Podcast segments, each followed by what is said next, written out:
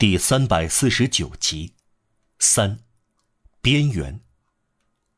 玛丽与斯来到菜市场，那里比临近街道更加寂静幽暗，没有动静，仿佛坟墓的冷清宁静从地下冒了出来，散布到天空下面。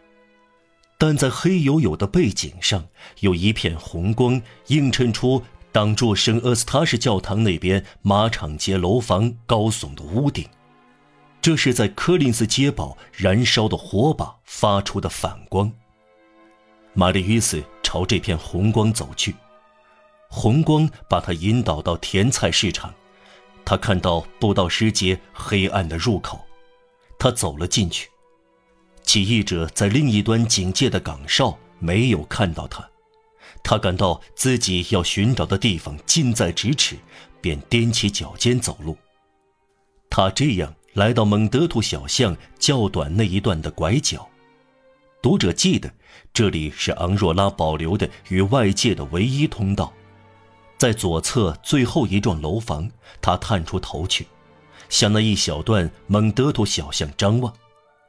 他隐没在楼房头下的一大片黑暗中。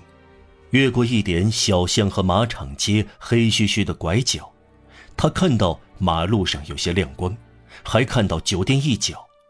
后面，在一道奇形怪状的墙壁中，有一盏灯笼在闪烁。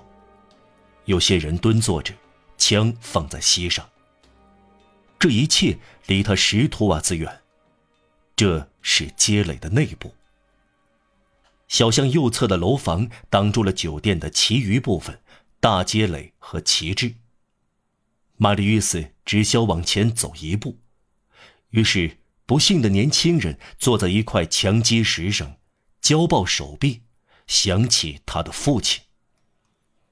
他回忆起这个英雄的彭梅西上校。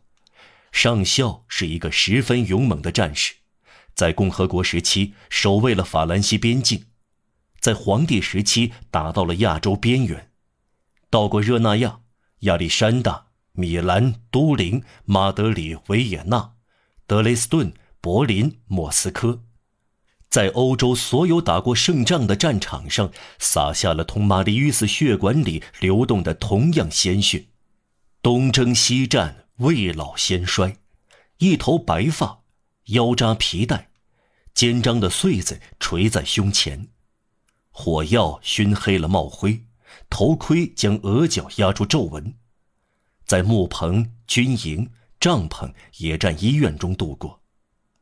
二十年后，从鏖战中回来时，脸上疤痕累累，却带着微笑，朴实、平静，令人赞叹，像孩子般纯洁，为法国赴汤蹈火，却不损害他分毫。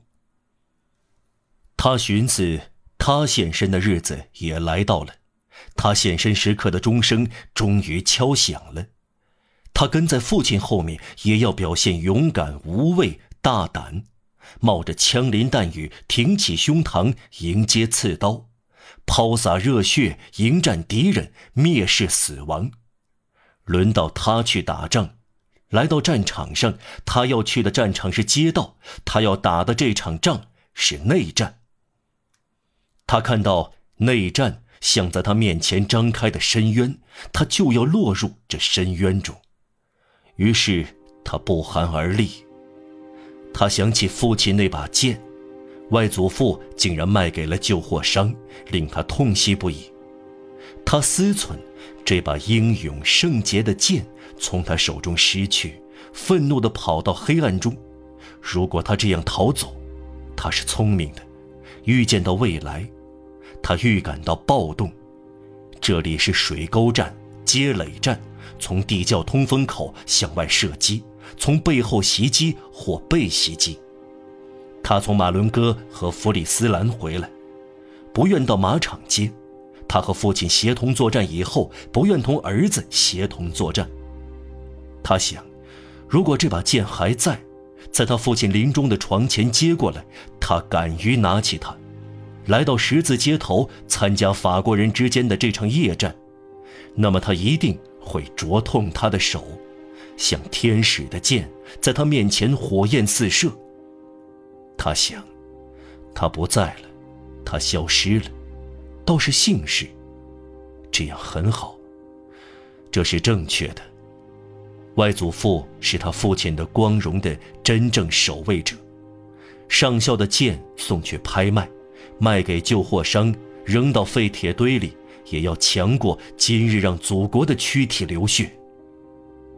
于是，他凄苦地哭了起来。这是可怕的，但怎么办呢？活着没有科赛特，他办不到。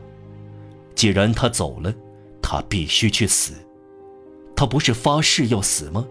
他走时知道这一点，就是说他乐意玛丽约瑟去死。